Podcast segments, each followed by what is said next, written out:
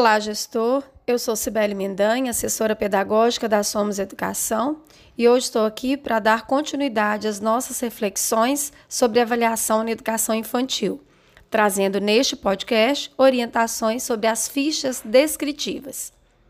Começamos com Lores Malaguzzi, que afirma: coloque-se de lado por um momento e deixe espaço para aprender. Observe cuidadosamente o que as crianças fazem e então, se você entendeu bem, talvez ensine de um modo diferente de antes. Existem no campo da avaliação e registro, como dito anteriormente, instrumentos que parecem mais fáceis e consomem menos tempo, como as fichas descritivas que trataremos a seguir, como outros mais descritivos apontados em outros podcasts.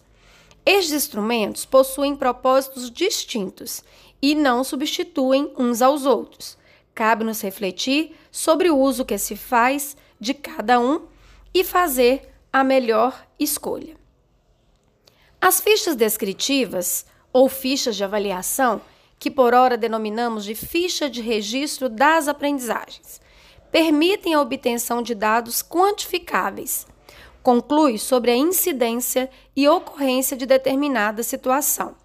Quantifica crianças e níveis de aprendizagens, mas não se direcionam para reflexão profunda e assertiva da prática pedagógica, nem esclarece as famílias sobre as aprendizagens das suas crianças, muito menos sobre a prática pedagógica instaurada pela escola. Ao selecionar as fichas como instrumento de registro, faz-se-á necessário organizar as observações e registros anteriores para dar subsídios ao educador ao preencher os dados. Observações neste sentido, como processo cíclico e contínuo. Através das informações e dados registrados nas fichas, podemos definir ações corretivas em grupo ou individual, formar agrupamentos produtivos, gerar atividades por níveis de aprendizagem, tabular dificuldades ou níveis de aprendizagens. Neste momento, cabe a reflexão com os nossos educadores. De onde vocês têm coletado as informações para preenchimento das fichas descritivas? O hábito de apenas preencher fichas como atendeu totalmente, parcialmente ou não atendeu, não configura este instrumento como documentação pedagógica, nem tampouco como instrumento de avaliação. A ficha, na verdade, é uma compilação das observações registradas ao longo de um período determinado para a avaliação. Neste sentido, quais seriam as dicas que eu poderia deixar para os educadores da sua escola? Bem, para facilitar a observação, coloque blocos de folhas em locais estratégicos, dentro, fora da sala de aula ou numa prancheta que você possa levar com você para escrever as observações de cada uma das crianças. Isso permite que tome notas sempre que possível durante as atividades. Ou seja, o educador tem em mãos espaço e material para registrar imediatamente a observação feita em relação à aprendizagem de cada criança.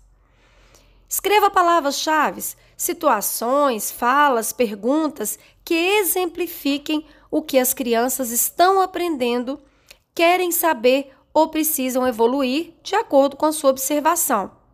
Vou deixar aqui um exemplo. Mariana escreve palavras com autonomia sem consultar a professora. Ou ainda, João reconhece os números de 0 a 9. Essas observações são o ponto de partida do registro nas fichas. São esses registros que permitem o preenchimento das fichas. Se não temos anotações diárias para orientar o nosso preenchimento da ficha, nada temos a registrar. Deixar para lembrar de como a criança está ou do que ela sabe na hora do preenchimento é uma ação equivocada. Não podemos trabalhar na intuição. Os dados são a quantificação do que foi observado. Lembre-se disso sempre. Contudo, é imprescindível orientar os seus educadores quanto a algumas defini definições para uso das fichas descritivas. São elas: primeiro, periodicidade. A ficha será bimestral, semestral, mensal, qual o período de registro nas fichas. Segundo, síntese dos campos de experiência. Registrar na ficha o que cada campo requer como aprendizagem, a fim de orientar as pautas de observação dos educadores. Terceiro, objetivos de aprendizagem trabalhados no período. Responde a pergunta: o que vamos observar em cada criança para preenchimento dessa ficha? Quarto, conceitos e métricas. Quais serão nossas indicações? Consolidado? Em desenvolvimento? A desenvolver? Mas qual o significado de cada uma dessas indicações?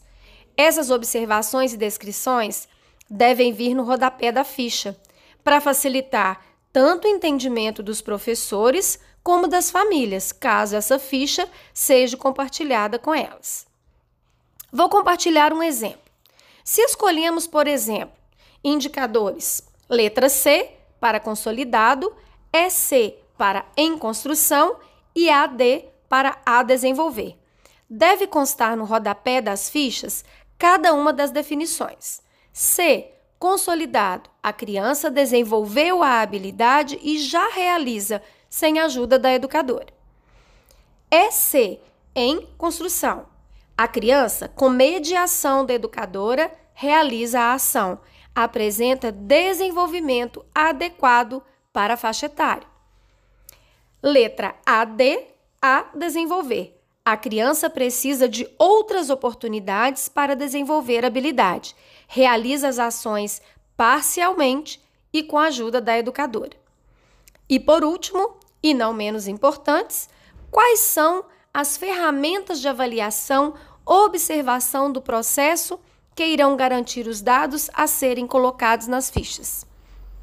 Pense nisso e dialogue com seus educadores a fim de organizar formas de registros que contribuam com a documentação pedagógica da sua escola.